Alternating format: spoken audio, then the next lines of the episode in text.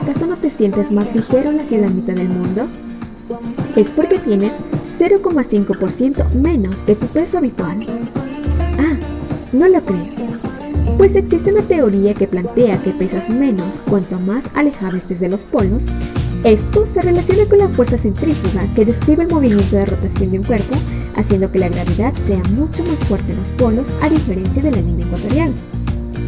Por otro lado, en la Luna, la gravedad es mucho menor que en la Tierra, mientras que en el Sol casi triplicarías tu peso. Veamos cuánto pesas. Súbete la balanza y pega tu cuerpo lo más cerca posible al espaldar. Puedes visualizarlo en kilogramos o libras aplastando los botones respectivos.